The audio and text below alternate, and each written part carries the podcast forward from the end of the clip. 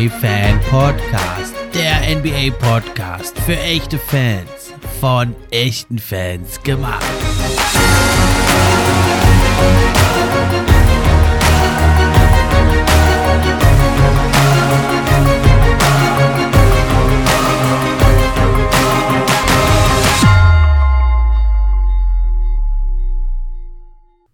Hi, hallo und herzlich willkommen zur neuen Episode 103 vom NBA Fan Podcast. Ich bin wie immer euer Gastgeber, der Steffen, und auch heute freue ich mich über jeden, der mit dabei ist. Heute geht es um Krisenteams, drei Teams in der Krise.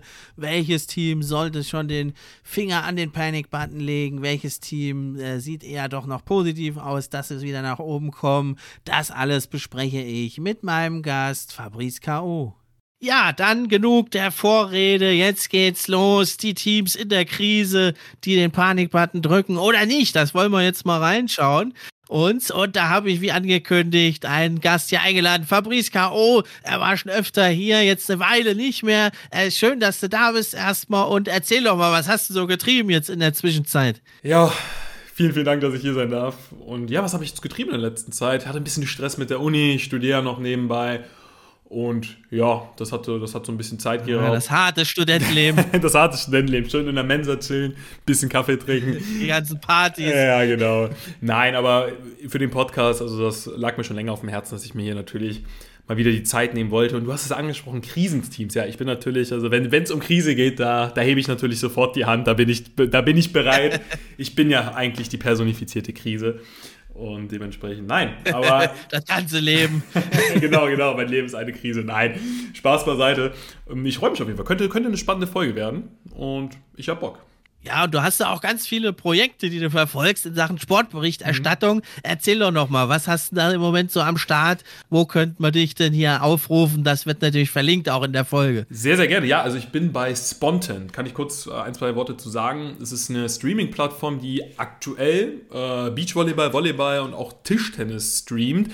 Und jetzt kommt, wird in naher Zukunft auch Basketball ähm, dazu kommen. Zunächst einmal, ah. ja genau, allerdings, also die deutsche Bundesliga wird äh, dazu kommen, allerdings erstmal nur äh, in Form von Content Creation. Also wir produzieren Content über die Basketball-Bundesliga, über Basketball ah, ja, Deutschland. Sehr interessant. Und auf jeden Fall, ja, da wird jetzt in naher Zukunft was kommen. Und ansonsten, ja, müssen wir mal gucken, wie es da langfristig weitergeht. Aber Spontan, da bin ich auf jeden Fall am Start. Und genau, ansonsten mache ich noch ein bisschen Fußball-Content, Kick-Based-Content. Wenn ihr da mal Fabrice Kao sucht, googelt, könnt ihr da, falls ihr für euch für Fußballmanager interessiert, könnt ihr da auch gerne reinschauen. Ja, genau. So viel, so viel dazu. Aber Spontan. Spontan, also äh, S-P-O-N-T-E-N-T. Genau. Das ist die Streaming-Plattform und da könnt ihr auch gerne mal vorbeischauen. Ja, würde mich sehr freuen klingt spannend. Und im deutschen Basketball, da gibt es in der Richtung noch nicht viel. Ich glaube, das ist eine Sache, die da könnt ihr gut in eine äh, Ecke, eine Lücke füllen für euch und für die Hörer da draußen. Definitiv. Ich hoffe es, ich hoffe es. Aber dann kommen wir mal wieder zurück zu unserer heißgeliebten NBA. Was sagst du denn? Wir haben ja die Saison noch nicht gesprochen. Wie gefällt dir die Saison bisher? Sie genauso gut wie mir? Ja, ich glaube schon. Also, äh, du scheinst ja auch völlig gehypt zu sein. Nee, also ich muss sagen, es ist eine super, super geile, spannende Saison bisher. Ich meine, die Tabelle lügt ja bekanntlich nicht. Ne? So, so heißt es ja in der alten Phrase. Und ja, nee, also wenn man sich die Tabelle anschaut, also es ist super eng. Es ist, ich bin, ich bin ein bisschen, ich bin froh, meine Sacramento, also nicht meine Sacramento Kings, aber ich habe die Sacramento Kings vor der Saison relativ doll gehypt. Dann sind sie ja nur schwer in die Gänge gekommen und jetzt läuft es langsam. Ja. Jetzt sind sie da, wo ich sie auch in etwa erwartet habe. Und ja, die Boston Celtics, vielleicht die positivste Überraschung, nachdem nach den ganzen Unruhen vor der Saison um Imke Judoka und jetzt, ja, Joe Missoula, ich weiß gar nicht, wie man ihn ausspricht, Missoula, Missoula, ähm, ja, überragend. Also mit 34 Jahren, was er da bei Boston leistet. Also generell die Franchise der Celtics.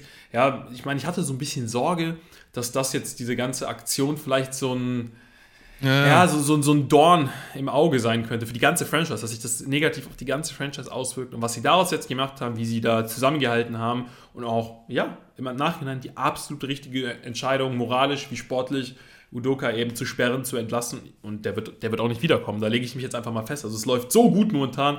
Die Celtics für mich so die positivste Überraschung. Klar, an 1 natürlich auch, aber sie waren ja auch in der letzten Saison schon weit oben, sie waren im Finale. Deswegen ja. hätte ich nicht gedacht, dass ich sie jetzt nochmal als positive Überraschung dann ähm, ja, hier erwähne. Also auch kann ich mir nicht vorstellen, ne? Also Joe Masula liegt eigentlich fast überall vorne hier für ja. Coach of the Year. Da wäre es schon ein bisschen verrückt, wenn er dann wieder der nächste Saison den Platz räumen muss. Und die sind ja ein heißer Titelanwärter. Und du sagst, es ist absolut spannend. Also sind eigentlich unten so drei, vier Teams, die sind so ein bisschen weg. Ja, und im, im Westen ist eigentlich ein Hauen und Stechen. Da gibt es noch keinen klaren Favoriten. Im Osten, ja, die Celtics und die Bucks haben sich so ein bisschen abgesetzt. Aber dahinter, äh, da kannst du ja jeden Tag äh, eigentlich fünf Plätze rauf oder runter gehen. Also ist mega spannend. Und ich finde, es gibt auch wirklich viele spannende und intensive Spiele bisher in der Saison. Natürlich den ein oder anderen Blowout gibt es auch immer noch, aber ich finde so die Zahl der, also vieler so intensiver, hochklassiger Spiele, fast schon so mit Playoff-Intensität, so ein Level drunter vielleicht noch oder ein halbes, das also gefällt mir richtig gut und äh, ja, endlich wieder mal so mehr spannende Spiele, nachdem es ja in den letzten Jahren doch viele Teams gibt, äh, die getankt haben. Also jetzt ja nicht in der zweiten Saisonhälfte wahrscheinlich ja. noch ein bisschen. Ja, viele, ändern. viele Blockbuster auch, also beziehungsweise viele Crunch-Time-Games, viele Game-Winner. Ja, viele Comebacks auch. also das zeigt ja. auch wirklich, dass man wirklich das Gefühl hat, die Teams nehmen die Regular Season dann schon noch ein bisschen ernster, weil sie auch wissen, okay, dieses klassische Hardcore-Tanken, das lohnt sich auch irgendwie nicht mehr so wirklich. Also das ist wirklich eine sehr positive Entwicklung. Meine Meinung immer noch, das ist jetzt äh, voll, das ist jetzt Stoff für eine andere Folge, aber meine Meinung immer noch, kürzt die Saison um 10 bis 15 Spiele und wir haben eine noch geilere Season. Ist einfach mal mein Take. Ja, ist natürlich was dran, ne? aber dann fehlen natürlich die Einnahmen. Ist wahrscheinlich schwer durchzusetzen. Die Spieler, die Owner, die wollen die ganzen Einnahmen, ne? aber so das ein oder andere Spiel weniger wäre vielleicht doch ganz gut. Ne? Oder halt die Preseason zu verkürzen jetzt und früher anzufangen, wie man es jetzt ein bisschen gemacht hat, auch nicht schlecht. Finde ich auch eine gute Sache. Ja, aber mit Tanking haben ja also unsere drei Teams, die wir heute besprechen wollen, also absolut nee. nichts am Hut, auch wenn es bei denen äh, bisher überhaupt noch nicht läuft läuft, äh, hat man eigentlich auch alle oder fast alle ein bisschen höher gesehen, die Teams. Und dann fangen wir mal an, würde ich sagen, mit den Miami Heat. Die stehen ja bisher jetzt in der Saison ja nur mit 12 zu 14 da, 10. Platz in der Eastern Conference. Das wäre ja nur Play-in-Tournament, also Katastrophe.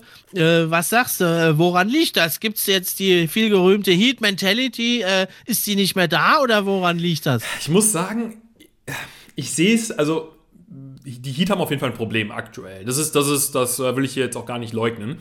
Ich sehe es noch nicht ganz so dramatisch, weil wenn man sich die Tabelle im Osten anschaut, das sind, ne, ich meine, du hast es ja eben auch schon angesprochen, das sind zwei, drei Siege und sie sind wieder wirklich voll im Playoff-Rennen. Aber sie müssen, das ist jetzt gerade, da werde ich auch bei den Lakers auch nochmal drauf zu sprechen kommen, das ist gerade aktuell eine sehr entscheidende Phase in der Saison. Wir nähern uns Weihnachten, ja, also es ist, wir sind dann bald im neuen Jahr. Es ist nicht mehr so weit bis zu den Playoffs. Also es geht wirklich rasant dann zu. Und die Heat müssen langsam eben anfangen, dass sie ihre Bilanz ja möglichst positiv gestalten. Ich blicke immer, und das ist, das ist natürlich schon so ein bisschen nostalgisch und das, ich, ob sich das nochmal wiederholt, keine Ahnung, aber ich blicke auch immer ganz gerne in die Saison zurück, in, der, in die Bubble-Saison, wo die Heat auf einmal, ich glaube, Regular Season auf Platz 7 beendet ja. haben und dann in den Playoffs wirklich explodiert sind. Deswegen will ich es noch nicht so schlecht darstellen, aber wenn man sich die Entwicklung anguckt, da hast du völlig recht, wenn man es vom Play, äh, Play von, von der Bubble Season äh, 2020 nimmt, ja, so wirklich weiterentwickelt hat sich das Team dann am Ende des Tages auch nicht. Ne? Also ein Tyler Hero, jetzt gut, wenn wir jetzt das Spiel letzte Nacht nehmen, ne, ein Tyler Hero, ne, das, sind, das sind Spiele, die er machen muss. Ähm, du hast einen ja. Bam Adebayo, der auch ein überragendes Spiel gemacht hat, Butler, aber es ist irgendwie kein krasser Progress zu dem Team von 2020, was ja wirklich schon was im Finale war und da den Lakers auch einiges abverlangt hat. Und da muss ich sagen, ja, da haben die Heat, die Heat sind vielleicht gerade auch so ein bisschen in der Findungsphase und wissen vielleicht auch selbst nicht, wo sie gerade stehen. Jetzt, gut, Kyle Lowry hat jetzt auch ein bisschen gefehlt. Ähm, könnte man auch drüber reden, ob vielleicht auf der Point Guard Position so ein kleines Problem ist, weil Lowry, Lowry ist schon relativ alt und danach kommt dann auch nicht mehr so viel. Ähm, ja, ich weiß nicht, vielleicht, um es kurz zu fassen, vielleicht wissen die gerade auch nicht so wirklich, wie sie ihr vorhandenes Spielermaterial einsetzen ja, das äh, rundet vielleicht so ein bisschen ab auf, wie man es nimmt. Bin gespannt, was du dazu sagst.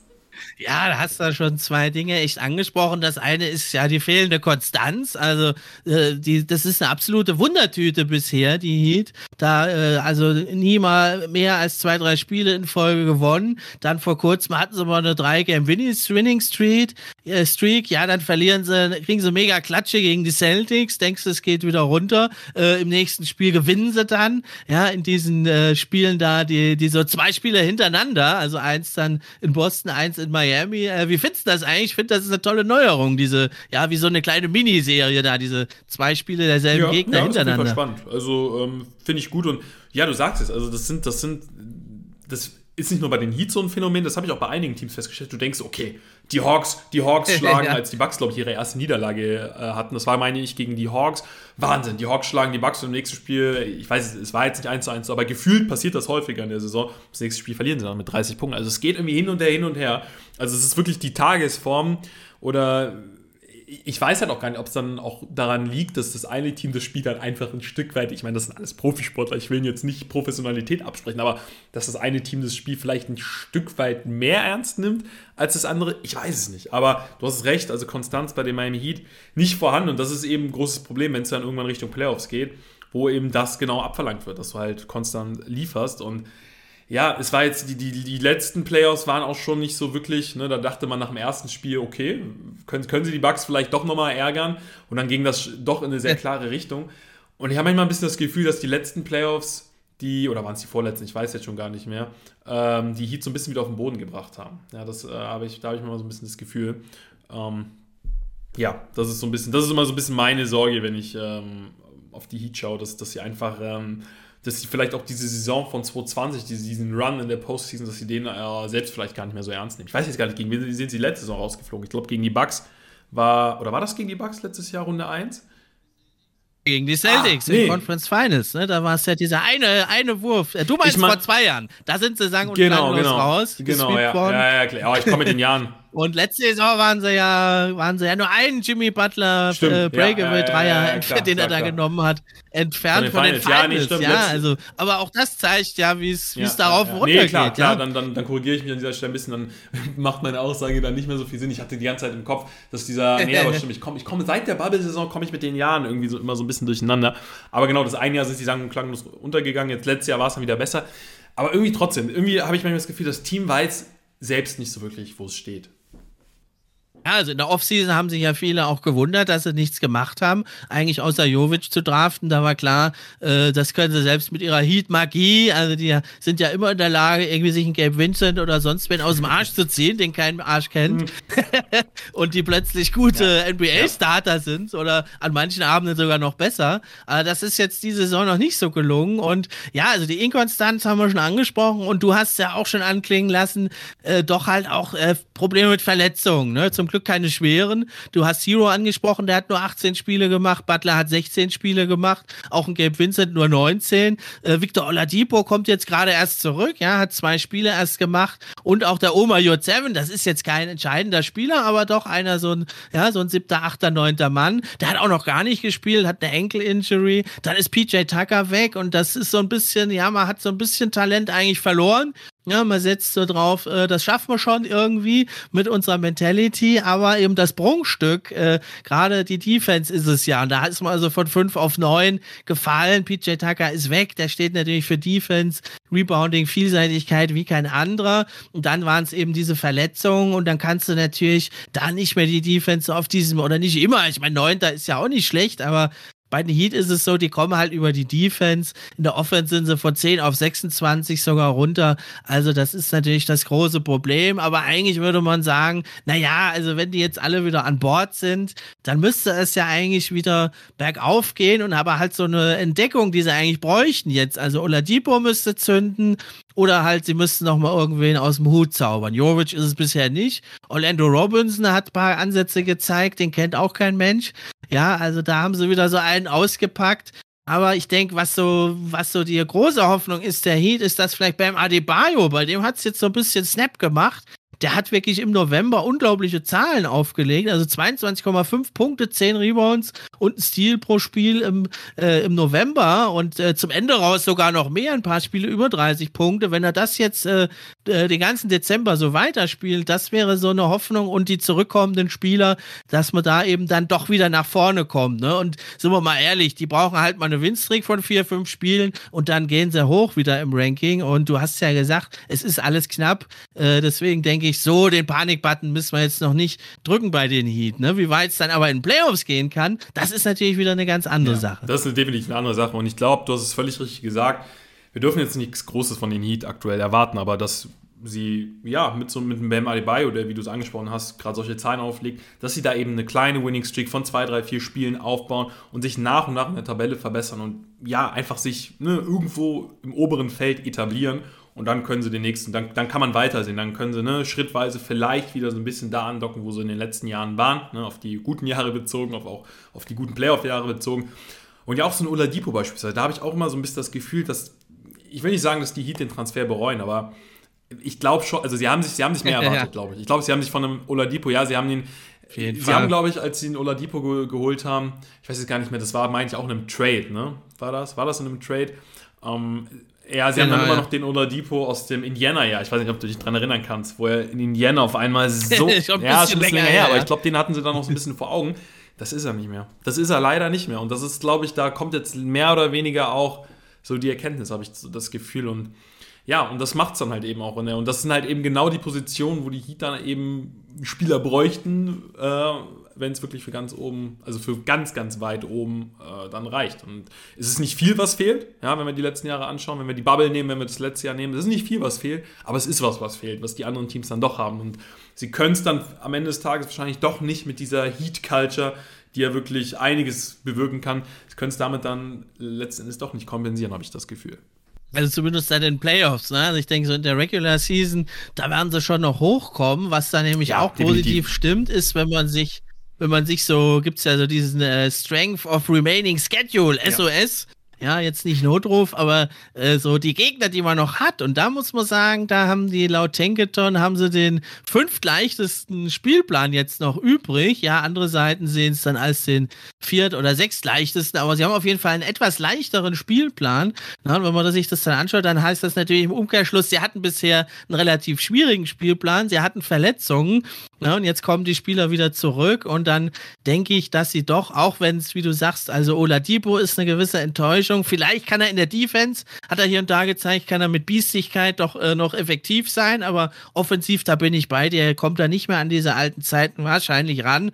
Und äh, natürlich Kyle Lowry ist, äh, ja, letzte Saison war eine Katastrophe, jetzt ist er etwas fitter wieder, aber er ist nicht mehr der alte Kyle Lowry. Ja, das können sie natürlich in Playoffs wird es schwierig, aber ich denke in der Regular Season, ich war ja vor der Saison sehr optimistisch, hatte sie auf dem dritten Platz in der Eastern Conference. Äh, das würde ich jetzt nicht mal ausschließen, ja, aber so nach dem, was wir bisher sehen und auch vom Spielermaterial, sind sie da doch, selbst wenn sie Dritter oder Vierter oder Fünfter werden äh, in der Regular Season, doch von den Top-Teams aus Boston und Milwaukee doch noch ein gutes Stück entfernt. Die haben nämlich auch starke Defensiven und ja, auch wenn man gesehen hat, auch fast nur mit reiner Defense kann man also da äh, weit kommen in Playoffs und kann also da fast in die Finals einziehen. Aber ich denke, dieses Jahr wird das vielleicht nicht reichen, wobei wir dann natürlich jetzt schon ein bisschen sehr weit in die Zukunft gucken. Definitiv, ja. Aber ich glaube auch, ne, und das, damit äh, bringen wir es, glaube ich, auch ganz gut äh, zum Punkt.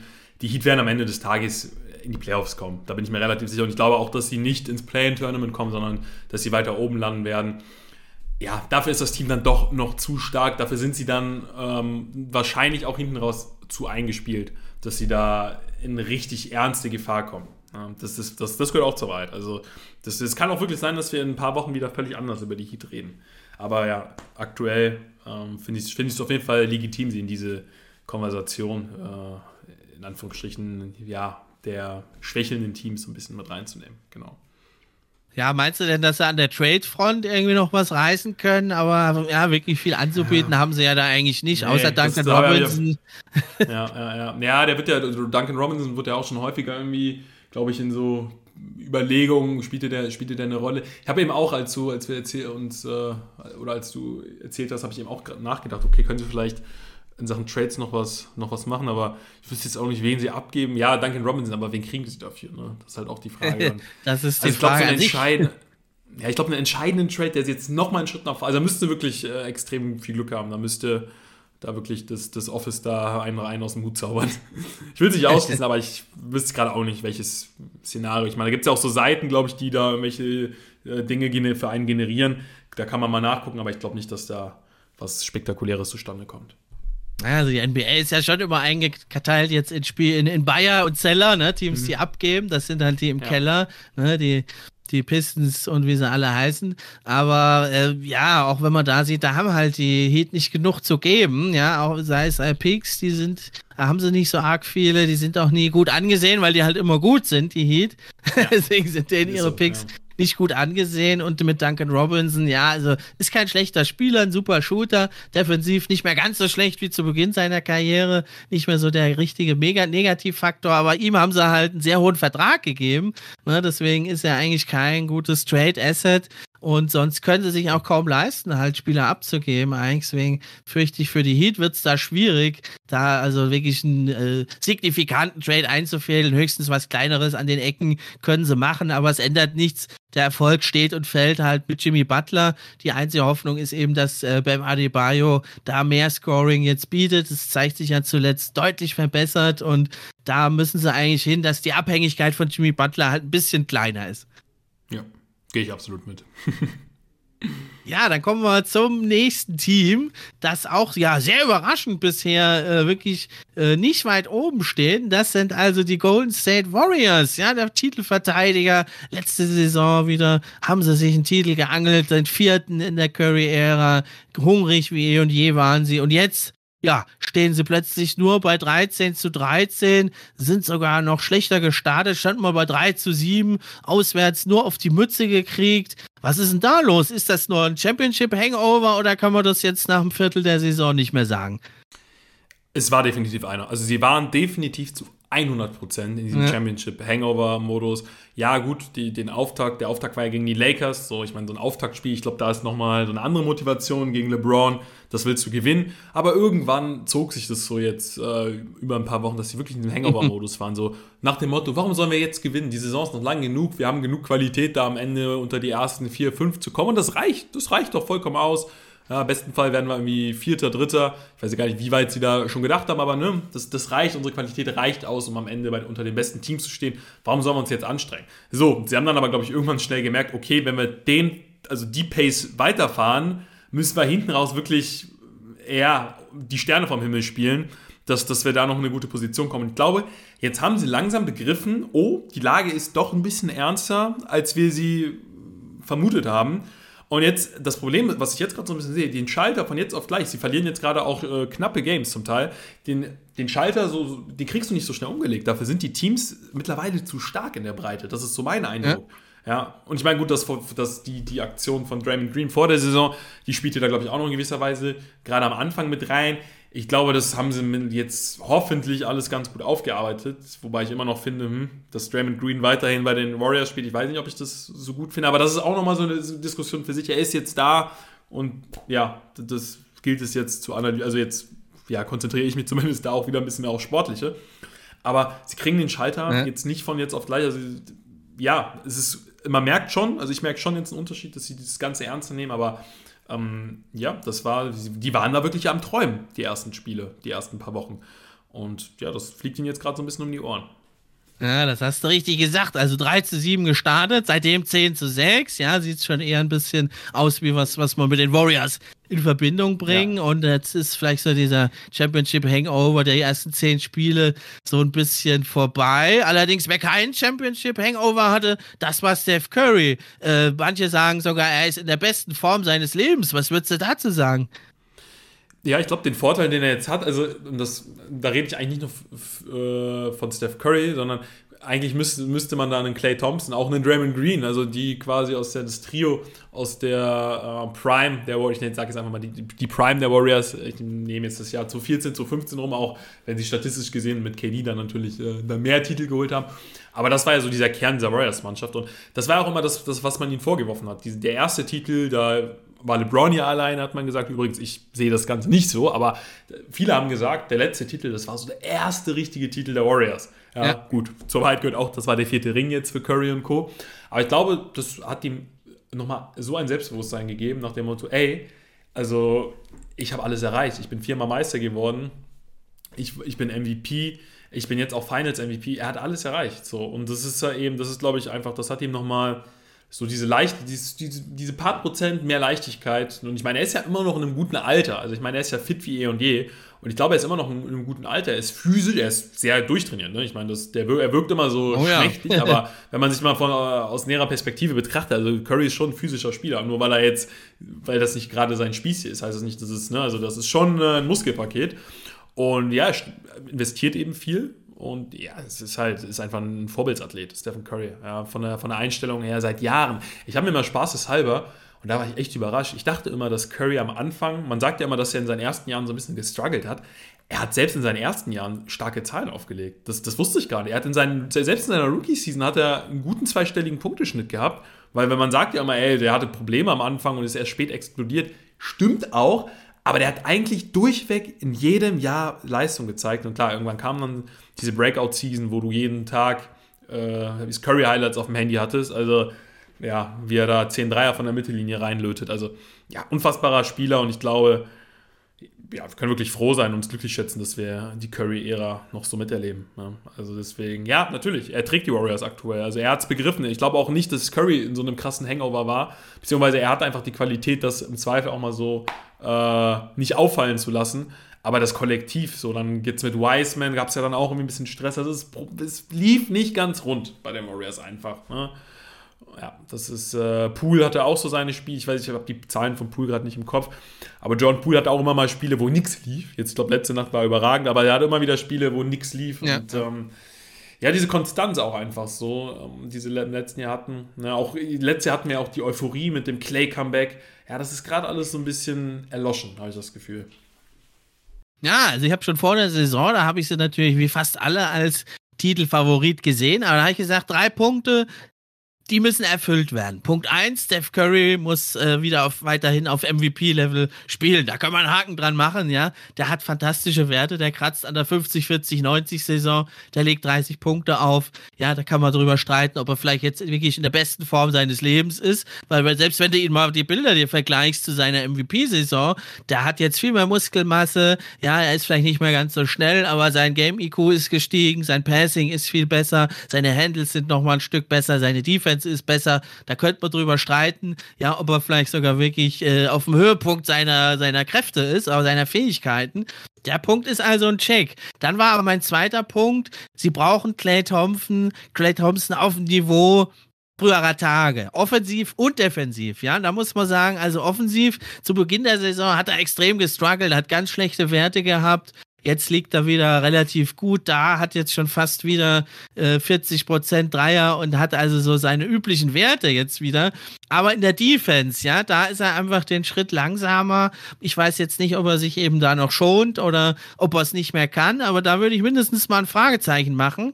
Und der dritte Punkt, was ich gesagt habe, was, äh, was einfach alle diese drei Punkte müssen eigentlich mehr oder weniger erfüllt werden, damit du den Titel wiederholst, ist, ja, die Youngster, die müssen den Schritt nach vorne machen. Man hat ja die Routiniers gehen lassen, Gary Payton, Toscano Anderson, und äh, Bielica, äh, ja, die an, am hinteren Ende sehr wichtig waren in der Rotation und man hoffte drauf, Weißmann, Moody, Kominga, dass einer oder zwei von denen wirklich den nächsten Schritt machen. Und da muss man sagen, das ist ja nicht der Fall. Weißmann ist in die G-League geschickt worden, wurde da sogar letztens dominiert von einem, den man gar nicht kennt.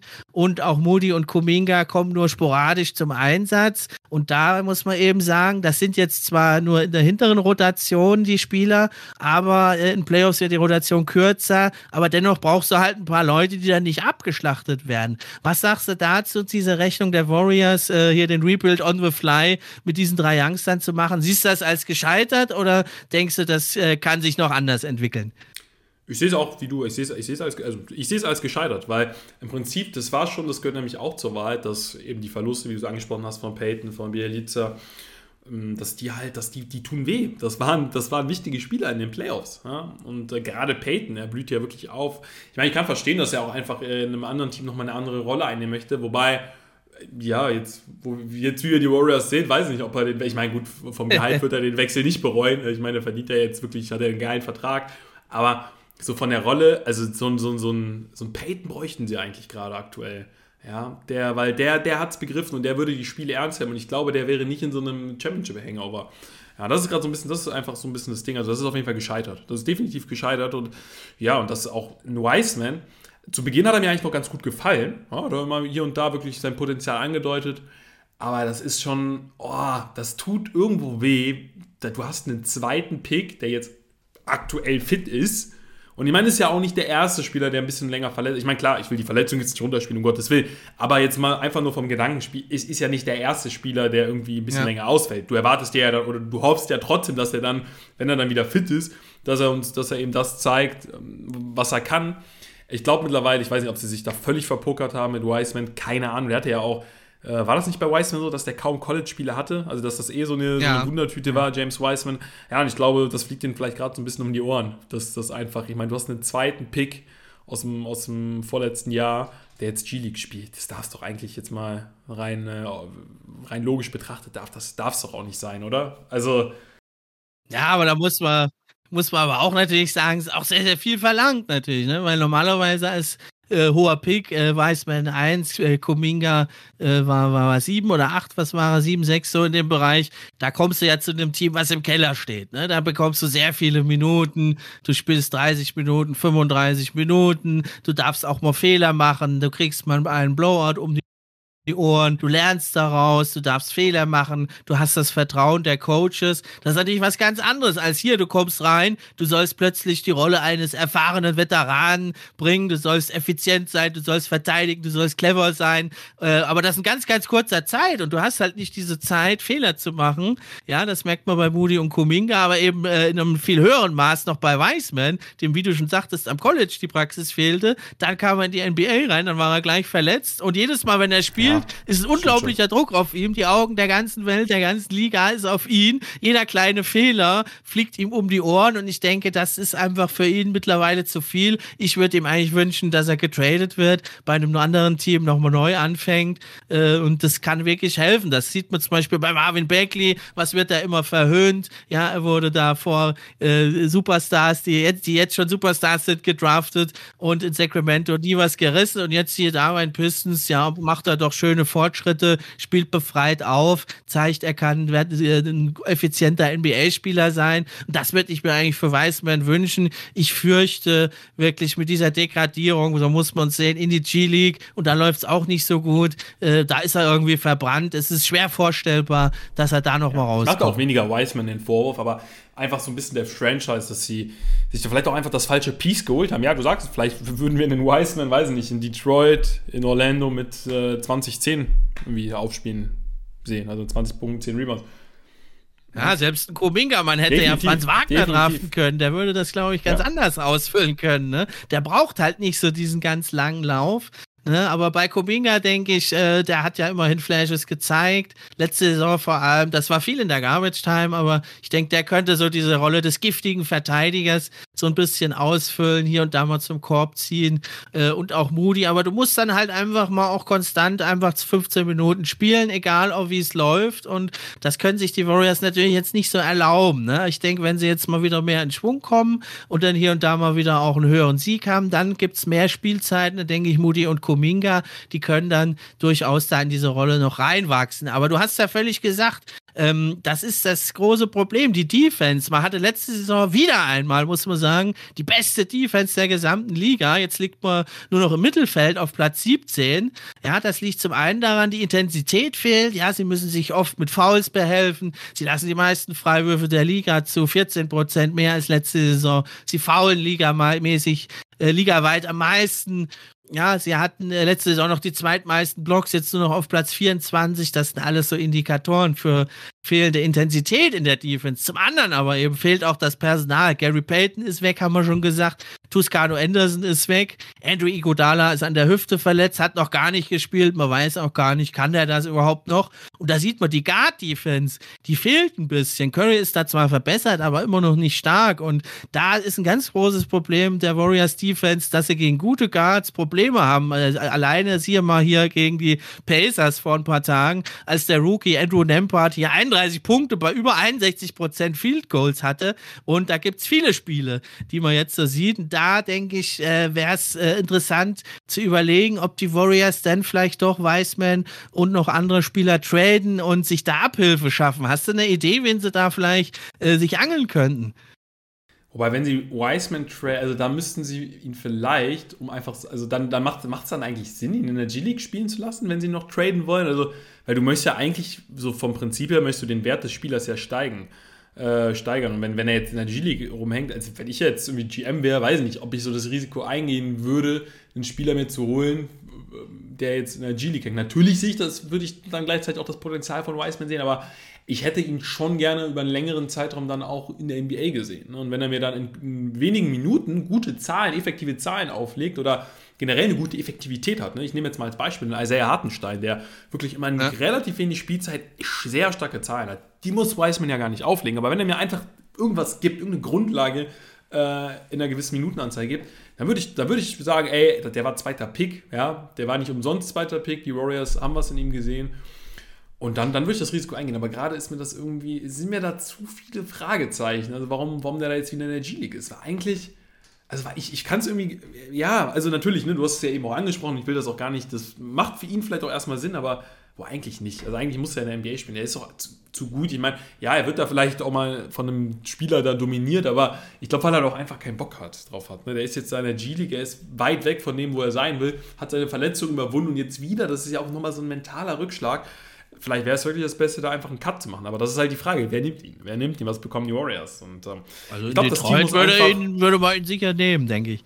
Ja, schon. aber ich, ich glaube, die Warriors müssen einfach mal wieder in den Modus kommen, dass sie einfach auch einen Sieg einfach mal wirklich zelebrieren. Also, dass sie wirklich mal wieder, äh, dass sie klein anfangen, ja, Schritt für Schritt, äh, ja, und sich wirklich auch mal wieder freuen. Ja, ich, das, ist, das klingt jetzt so ein bisschen, es klingt so ein bisschen ja, fast schon läppsch, weil ich meine, sie sind Meister geworden und ich glaube, das ist manchmal auch nicht einfach, da so ein einzelnes Spiel irgendwie so hoch zu priesen, wenn du, wenn du im letzten Jahr Meister warst. Aber dass wir sie einfach wieder, die, diese Motivation, diesen Hunger aus der letzten Saison, dass sie den wieder haben in der Regular Season, dann auch mal wieder ein Spiel verlieren, das ist ja alles schön und gut, aber dann einfach ja, und sich auch wirklich dann am Ende, wenn, wenn es dann Platz 3 ist, wenn es Platz 4 ist, wenn es Platz 5 ist, sich über den Platz dann, über die Platzierung, wenn die Leistung denn dann auch gestimmt hat, dass sie sich darüber freuen, dass sie da wirklich motiviert mit einer anderen Einstellung rangehen dann, dann traue ich dem Team auch wieder was zu, weil gerade ist auch, gefällt mir einfach so die Einstellung nicht. Das ist irgendwie nicht so, ja, weil ich meine, dieser Spielwitz, der geht doch jetzt nicht.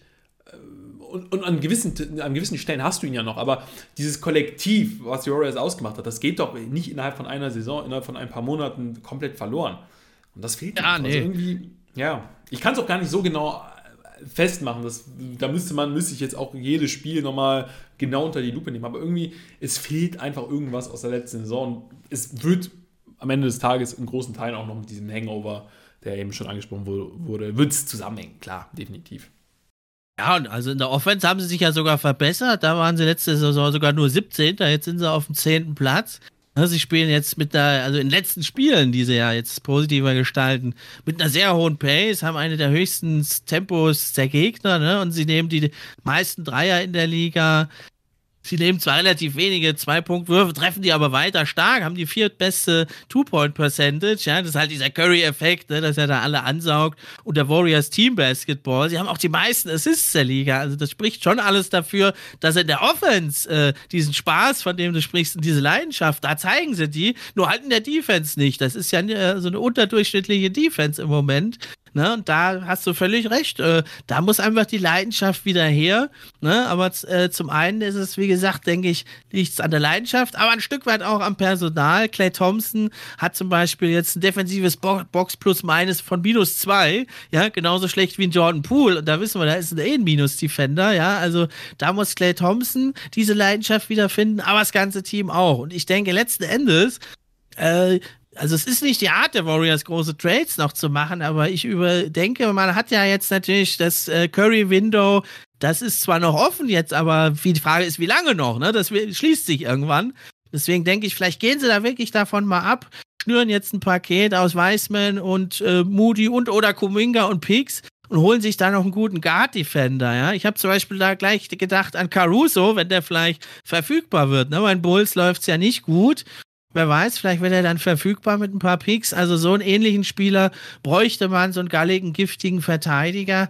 Aber ob man natürlich da einen Großteil seiner Youngster dann aufgibt, das ist halt die große Frage. Ich denke, man müsste aber zumindest drüber nachdenken, um dieses Curry-Window, was jetzt da ist, optimal auszunutzen. Oder meinst du, das schaffen sie auch so? Ja, schwierig. Nee, also Caruso, ja.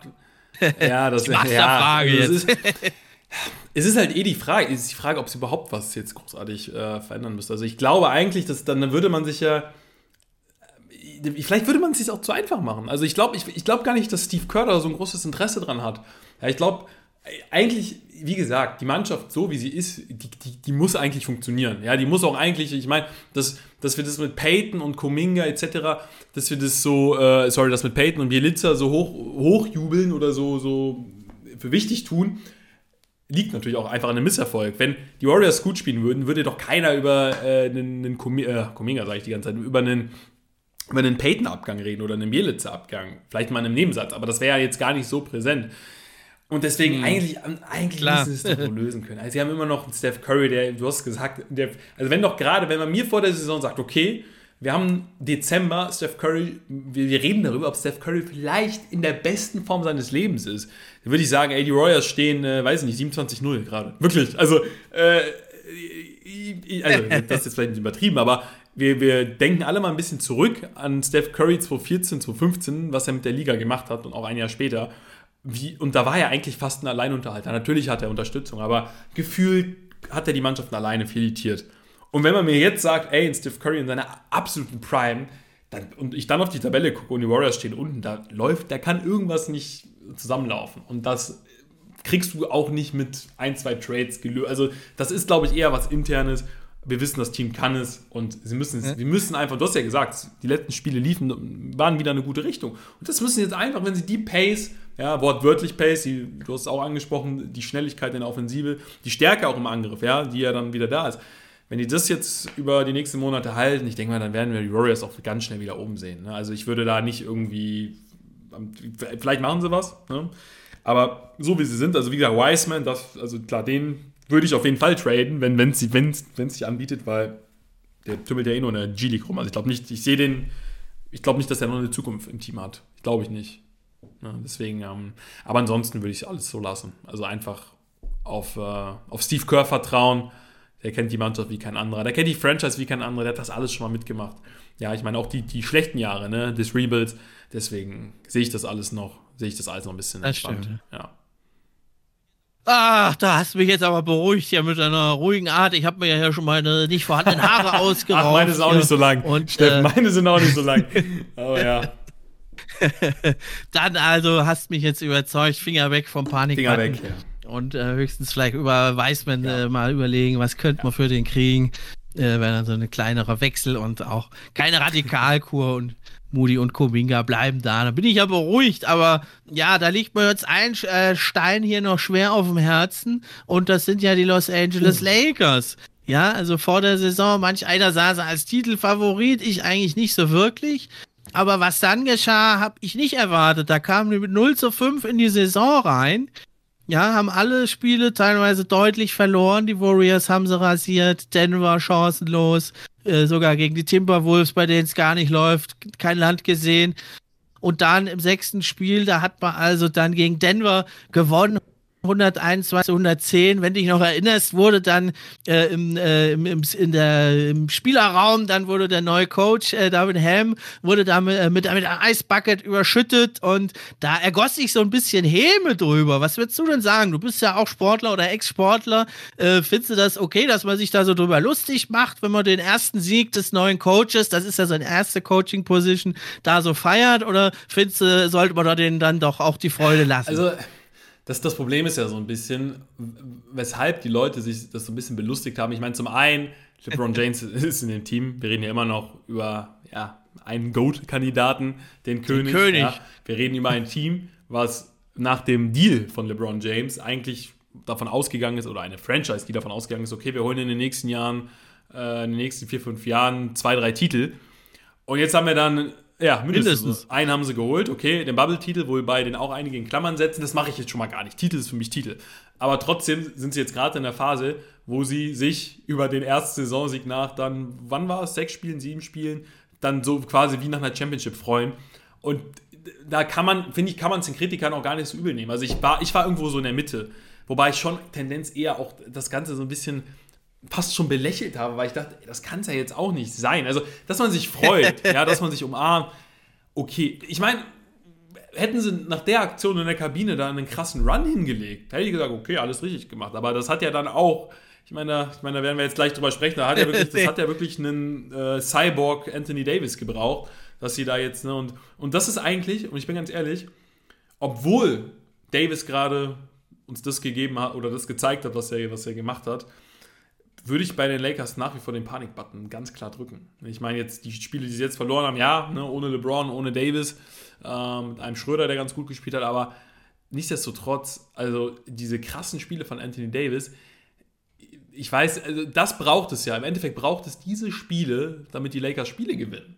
Und ich weiß nicht, ob das nicht eher fast schon besorgniserregend ist, weißt du? Also ob das nicht eher schon, ob man das nicht auch in eine andere, ich meine, ich sehe es jetzt auch negativ, aber ob man das nicht fast schon in so eine andere Richtung äh, setzen könnte.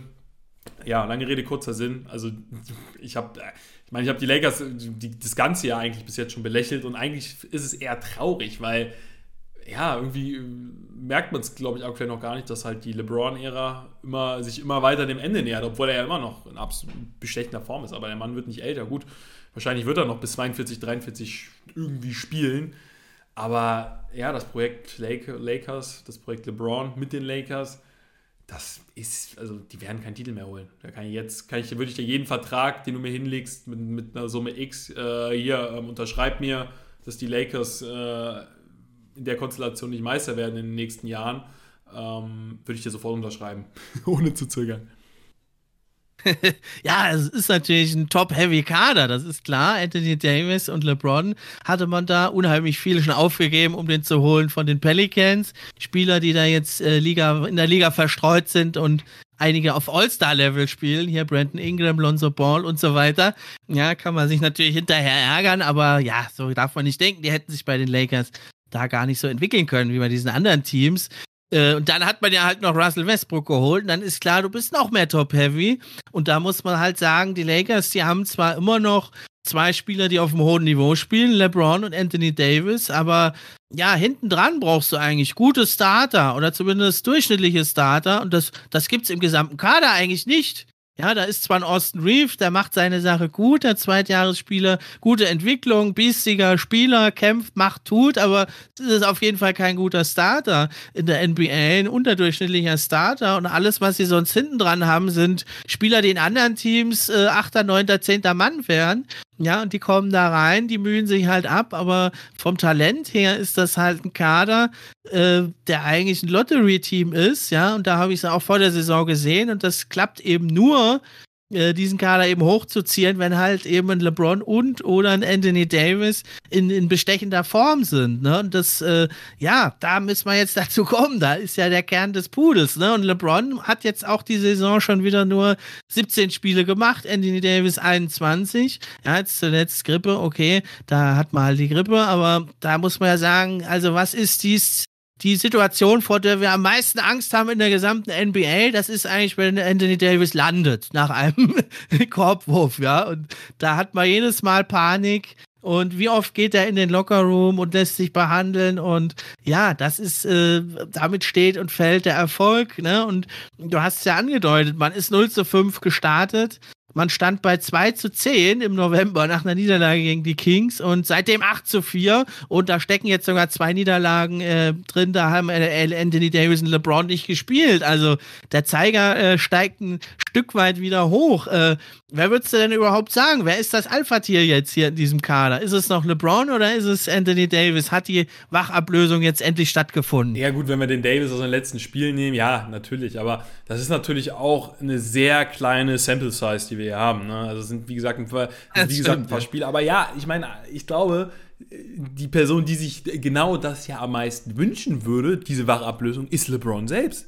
Das war doch eigentlich der Plan, dass LeBron sich in der Regular Season so ein bisschen zurücknehmen kann und Anthony Davis mal machen lassen kann. Das war ja der, also ich glaube, LeBron würde das ja sogar begrüßen oder das war wäre wahrscheinlich auch sein eigener Plan. Aber dass er da jetzt diese Zahlen auflegen muss, das, das wollte er doch eigentlich selbst gar nicht mehr. Sich so ein Zeug legen und ja, jetzt, ne, ich weiß jetzt gar nicht, was er genau hat, aber es werden wahrscheinlich auch schon erste Ermüdungserscheinungen sein, weil er sich ja so wieder in, die, in den Dienst der Mannschaft stellen muss, dass sie da nicht sang- und klanglos jede Nacht untergehen.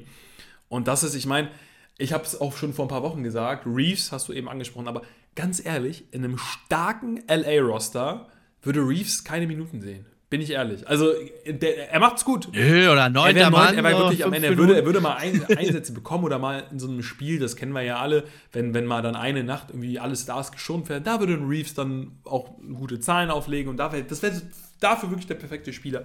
Aber dass er so eine Rolle hat, sorry, das, das, das, da sieht man natürlich auch schon. Wie gesagt, da möchte ich äh, Austin Reeves gar nicht zu nahe treten, aber das zeigt im Prinzip, glaube ich, auch schon. Ähm, ja, Toscano Anderson. Also, also wenn ich, ich habe mir eben nochmal den Kader jetzt auch im, im, Spiel gegen die Raptors angeschaut. Ja, LeBron und AD haben gefehlt, aber dieser Kern der Mannschaft, diese DNA, die ist ja über, also da, LeBron und AD und dann kommt gefühlt nichts. Ja, Westbrook ist dann auch nochmal in so einer eigenen Klammer, aber das ist einfach, also der Kader, das ist so, ich weiß gar nicht, wie viel haben die Lakers, also wie, wie kam es überhaupt dazu? Ich stelle mir wirklich manchmal die Frage, wie kam es überhaupt zu dieser Konstellation? Also die Lakers haben wirklich alles falsch gemacht. Aber ja, im Endeffekt, ja, natürlich war es zu einem ganz großen Teil der Westbrook-Deal. Aber ey, ja, keine Ahnung. Warum, warum behalten sie nicht ihren, also warum, sie werden doch Meister in der Bubble und haben dafür nicht mal ihren besten Basketball gespielt, meiner Meinung nach. Warum ändern sie alles? Das, das, das, das frage ich mich einfach. Und ja, dafür kriegen sie gerade die Quittung. Und das versuchen sie jetzt irgendwie auszubaden. Jetzt hatten sie einen relativ starken Monat. Jetzt lief es wirklich mal gut. Aber auch da, ne, wenn sie jetzt wieder sie sind natürlich auch in der Lage, ich meine, klar, jetzt kann man sagen, die letzten beiden Spiele ohne LeBron und AD haben sie verloren, schwamm drüber. Sie sind aber eigentlich in der Lage, wo jede Niederlage mehr, ja, dann irgendwo dann wahrscheinlich wieder eine heroische Nacht von Anthony Davis braucht, dass sie das eben kompensieren. Und sie müssen ja wirklich noch klettern. Also die Lakers brauchen nicht als Platz 9 oder 10 in die Playoffs zu fahren. Das, das macht keinen Sinn. Können sie es auch gleich bleiben lassen. Damit die Lakers, dass ich sage, okay, jetzt können wir sie vielleicht mit irgendeinem Wunder wieder mit in die Debatte nehmen, dass sie zumindest auf dem Papier, sind noch lange kein, wären dann noch lange kein Contender, aber dass sie so auf dem Papier vielleicht wieder in die Richtung kommen, müssen sie unter die Top 4 kommen, aber das ist ja utopisch. Also wie sollen, wie sollen sie das denn schaffen? Und wie gesagt, mit jeder Niederlage mehr wird es schwerer. Deshalb, ja, bei wieder, ich, bei Lakers würde ich den Panik-Button nach wie vor drücken. Klar, wenn Davis jetzt weiter so spielt, wenn der, der Trade, den müssen wir ja eigentlich auch noch, äh, der wird ja auch immer noch von vielen vorgeschlagen, der Miles Turner Trade, ja, den, den bräuchten sie. Den bräuchten sie, ja. Und mit dem würde ich auch sagen, ey, da geht noch was. Aber in der Konstellation, weiß ich nicht, sind die Lakers, werden, das wissen sie auch, dass in der Konstellation nicht Meister werden, dass sie, weiß ich nicht, maximal Runde 1 in den Playoffs, maximal, Best-Case-Szenario. Und das ist wirklich ein Best-Case-Szenario.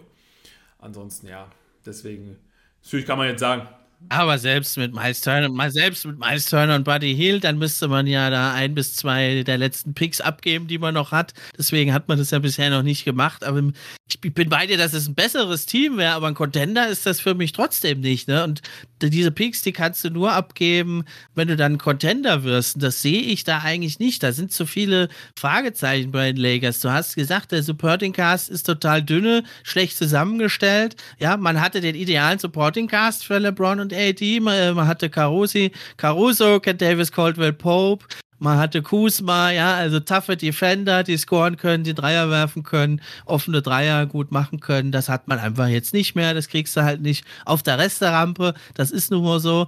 Ja, und dann bist du abhängig halt davon, dass Anthony Davis äh, jedes Spiel 40 Punkte auflegt und 25 Rebounds. Ja, wie er es ja kann. Er hat es ja jetzt mal gezeigt, ein paar Spiele. Er ist von der Kette gelassen. Er nimmt nicht mehr die Jumpshots. Er greift den Korb an. Äh, und du brauchst LeBron James auf hohem Niveau. Und das ist das vielleicht sogar noch größere Fragezeichen. Ich weiß, da begebe ich mich auf gefährliches Terrain, aber der Mann ist halt, er ist halt Mensch, ja, also er ist schon noch ein Mensch. Gerade ne? so, da, gerade so, ja. Mir, oder? Er ist so ein Mensch, gerade so.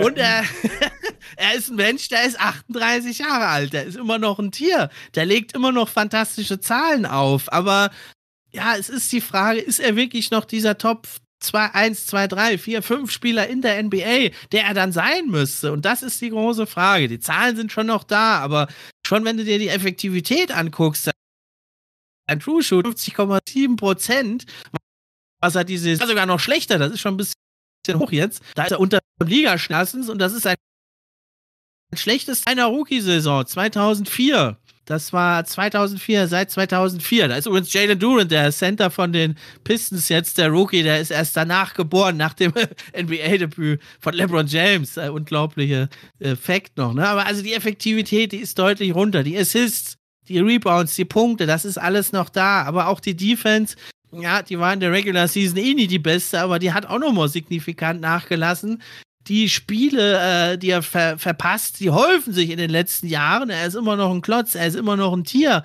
Aber wenn du guckst, eigentlich seit 2018, da hat er noch alle Spiele gemacht und vorher immer über 70 Spiele oder äh, hohe 60er-Zahlen. Und seitdem, was hat er da für Spiele gemacht?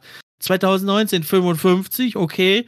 2020 67, auch gut, aber dann jetzt bei den Lakers 2021 45 Spiele, 22 56 Spiele. Jetzt hat er auch nur 17 Spiele gemacht der bisherigen äh, für einige Spiele schon wieder verpasst und das das geht halt nicht. Da brauchst du einen LeBron James, der 60, äh, 65, 70 Spiele macht auf allerhöchstem Niveau und das ist die ganz vielleicht sogar noch größere Frage als kann äh, Anthony Davis äh, über einen längeren Zeitraum so dominieren. Ja, definitiv. Also bei Anthony Davis ist sowieso immer das. Ich bin immer, ich bin echt auch mal traurig, wenn ich mir so die Geschichte von Anthony Davis nochmal so näher betrachte, weil es gab Zeiten, da wurde Anthony Davis wirklich nicht nur, also zu Recht mit einem Janis Antetokounmpo, mit einem Joel Embiid verglichen, weil er auf deren Niveau war. Ja. Viele haben sogar gesagt, er ist noch talentierter als die beiden, weil er wirklich alles mitbringt, von der Statur von A bis Z der Vorzeige- Prototyp-Athlet, Spieler, den du haben kannst.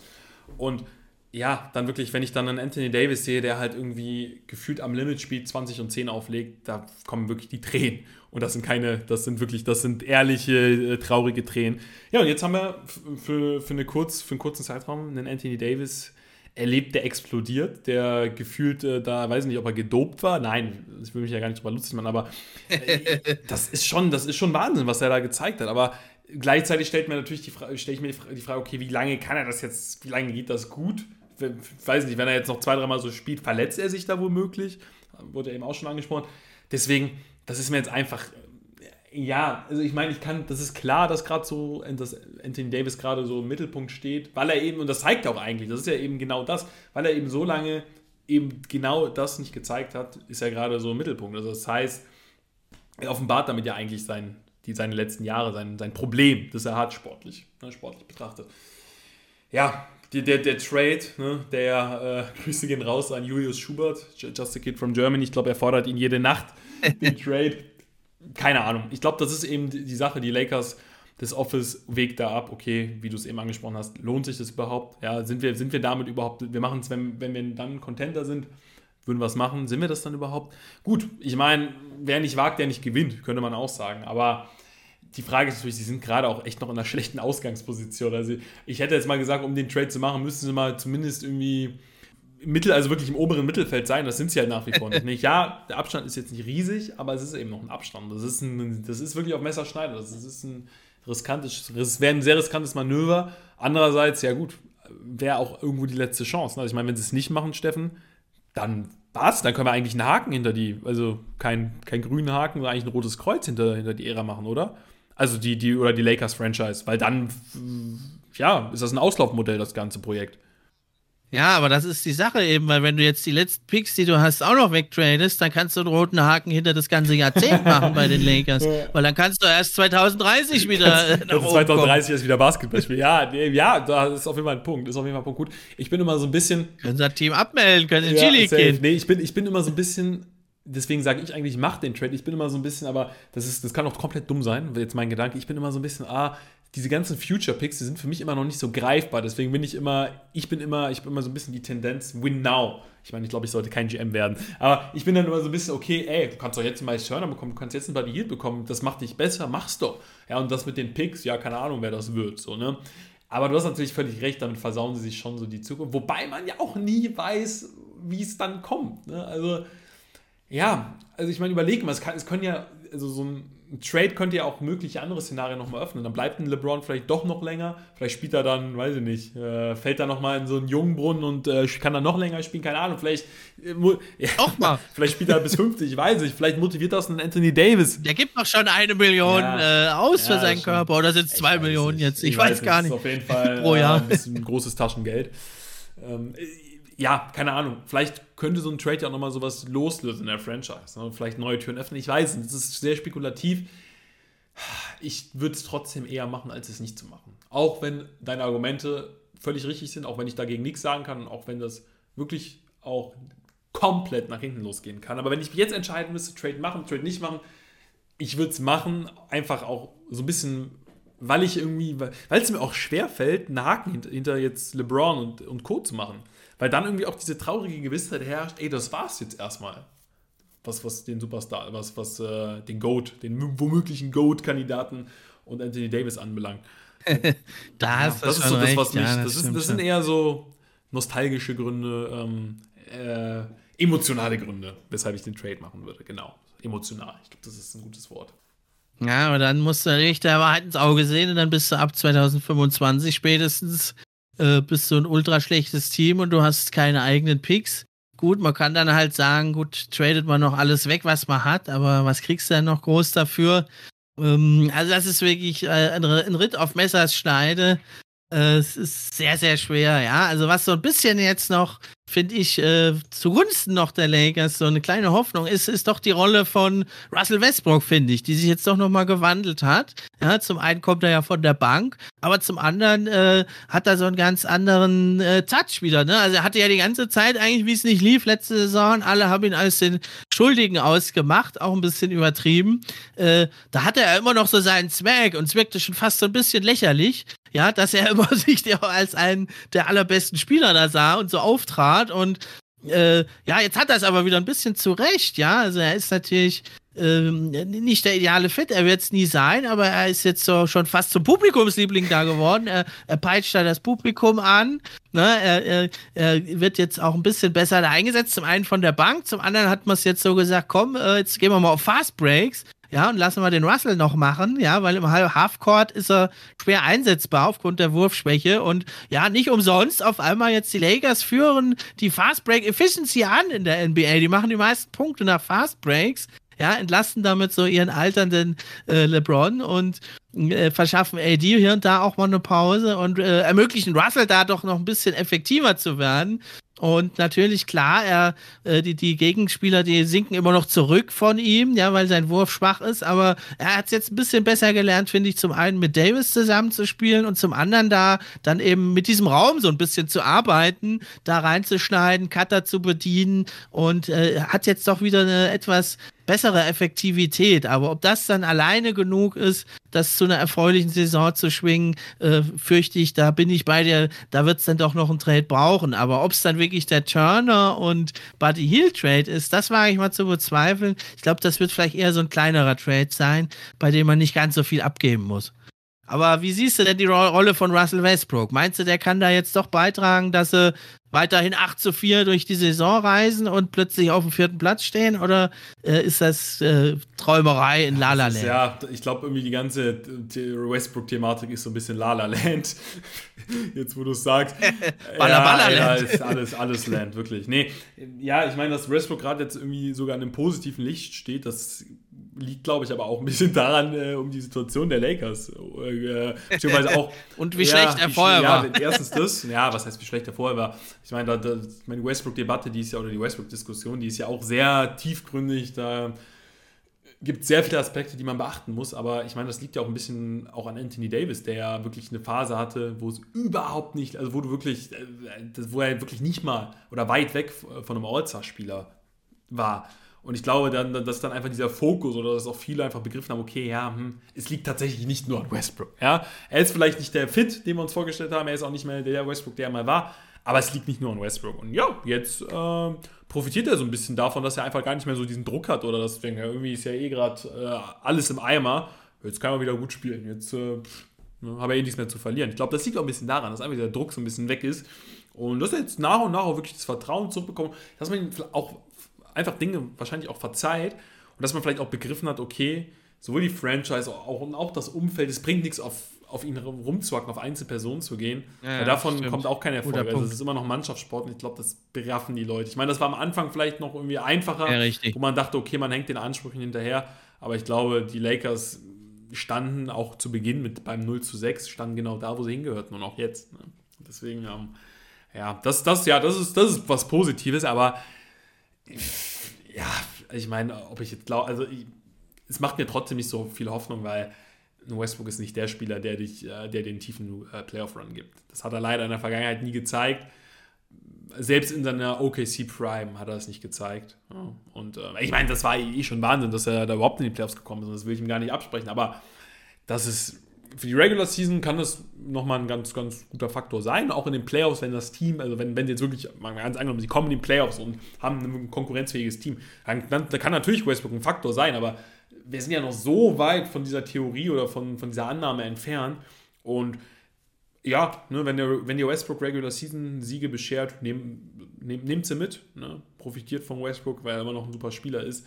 Aber mehr weiß ich nicht. Also, das ist irgendwie es, es gibt so viele Stellschrauben, es ist so viel im Argen, es sind so viele Fragezeichen bei den Lakers.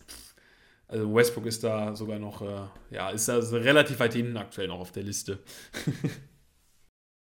ja, kleine Möglichkeit vielleicht noch, weil er jetzt wieder etwas besser aussieht, zumindest, dass man ihn vielleicht da auch noch getradet kriegt. Ja, ne? Also ja. da ja der Vertrag dann jetzt nicht mehr ganz so schlimm ist wie letzte Saison. Ne? Und wie gesagt, zur Richtung Trade Deadline gibt es Teams, die geben dann Spieler ab. Ja, vielleicht gibt es dann für einen Pick oder ohne Pick irgendwie kommt man noch zu irgendwas. Ja, das denke ich so, das wird der Weg sein, den die Lakers gehen, dass man dann, ja, viele Teams geben ab, die Spurs geben Spieler ab, ein Pöltl oder wen auch immer sich da zu holen. Oder auch, äh, wenn man guckt bei den Rockets, ein Eric Gordon, der eine tolle Saison spielt, da verschwendet ist. Oder auch ein Bogdanovic bei den Pistons wird vielleicht zu haben sein, dass man sich da so ein paar Pieces noch holt. Diesen Miles Turner und Buddy Hill Trade glaube ich, aus zwei Gründen. Nicht zum einen, weil die die beiden Picks wollen und die Lakers das nicht abgeben wollen. Und zum anderen, weil es auch sehr gut läuft eigentlich bei den Pacers. Die sind ja das Überraschungsteam überhaupt und die sind, glaube ich, jetzt so am Überlegen. Greifen wir an mit dem Team, Miles Turner, Tyrese Halliburton, Matherin, wie sie alle heißen, Lampard. Ja, also vielleicht werden die gar nicht getradet. Ne? Also Miles Turner hält ja, glaube ich, auch den Weltrekord. Spieler, der am längeren Jahren eigentlich im Trading-Block ist. die ich gefolgt von, von John Collins. Äh, vielleicht will er da den Torde auch für zehn Jahre Trading-Block. Wir sind trotzdem beim selben Team spielen gehen, dass einzelne oder mehrere kleinere Trades einführen, in Anführungszeichen nicht mehr, weil dann hätte man den jetzt schon längst gesehen. Na, weil was hat sich denn jetzt geändert zu Beginn der Saison? Ich glaube tatsächlich auch eher, dass es eher, wie du es gesagt hast, fast schon eher an den Pacers liegt. Dass die einfach sagen, boah, es läuft gerade so gut, warum, warum sollen wir die jetzt abgeben? Für irgendwelche zwei Picks, ja, nee, ich, ich glaube, es liegt sogar auch, ich glaube, die Lakers hätten, hätten mittlerweile dem sogar eher zugestimmt also, ne, ich meine, ist jetzt alles spekulativ, ich kann auch nur von hinter. Was? Ja, ich kann es auch die passen, ja. aber ich glaube, ich glaub, die Lakers hätten, ich glaube, das sind eher die Pacers, oder? Und dass da irgendwelche, irgendwelche Modalitäten, von denen wir, ich meine, das ist auch alles spekulativ. Ich meine, klar, wir haben unsere Ansprechpartner in äh, Wojnarowski, in, in Sham, aber das vieles ist, ist ja auch, also, ne, was da jetzt in den Gesprächen genau wie gesprochen wird, das, das ist ja auch nur. Äh, mhm Genau, ja. Die Tante ja, vom Onkel hat einen Hund ja, und der hat genießt. Ja Miles Turners Tante auch noch in dem Trade. Wir wissen es alles nicht. Wir wissen's. Na gut, Miles Turner ja, hat ja selber auch schon seinen Trade gefordert, eigentlich öffentlich, in einer skurrilen Aussage. hat sich selber von einem Team, was da auf Platz 3 stand, zu einem Team, was da auf Platz ja, 12 stand, Wahnsinn, ne? traden wollen. Wie gesagt, mit Matherin und Co. macht es, glaube ich, auch aktuell echt Spaß. Also die Pacers, die sind da schon, äh, die sind schon im Moonlight gerade, die sind schon im Rampenlicht. Ne? Also das bockt schon. Also, warum nicht? Warum nicht? Also, haben auch eine Anderes schöne Team, Historie. Ja. Also, Larry Bird wird es freuen. also, dann fassen wir noch zusammen. Bei den Heat würde ich sagen, also die Hand bleibt so in der Nähe vom Panic-Button, geht noch nicht ganz weg. Ja, da sehen wir doch aber doch eigentlich, dass sie zumindest in Regular Season äh, doch im Aufwind kommen, jetzt wieder gestärkt. Bei den Warriors, da ziehen wir die ganz weg, äh, da hast du mich ja beruhigt, da ziehen wir die Hand weg vom Panic-Button. Ja, und beim Lakers, da bleibt uns nichts anderes übrig, als feste, ja, eigentlich mehrfach drauf zu hauen, wie die Bekloppten auf den Panic-Button. Warum, haben wir ja deutlich gemacht, glaube ich, ne? Ja, dann sind wir am Ende der Folge angelangt. Hat echt wieder Bock gemacht, mit dir zu quatschen über die NBA, über diese drei Teams und was wir noch ein bisschen drumrum palavert haben. Also hat echt Bock gemacht, Fabrice. Schön, dass du wieder da bist. Mir auch. Mir auch, ja, gerne, immer wieder gerne. Also wenn, wenn, wenn mal wieder, wie, ich bin ja nur bei den Krisenteams am Start. Nein, Quatsch. ich bin jetzt äh, selbsternannter Krisenexperte. Äh, also ja, NBA-Teams meldet euch gerne. Ne? Ich, ich helfe euch aus der Krise. nee, aber mir hat es auch wirklich, mir hat es wirklich riesen Spaß gemacht und ja, bin gerne wieder dabei wenn, du jemanden brauchst. Auf jeden Fall, die kommt bestimmt die nächste Folge. Und dann bleibt mir nur noch zu sagen, danke fürs Zuhören. Das war's. Macht's gut. Ich bin raus.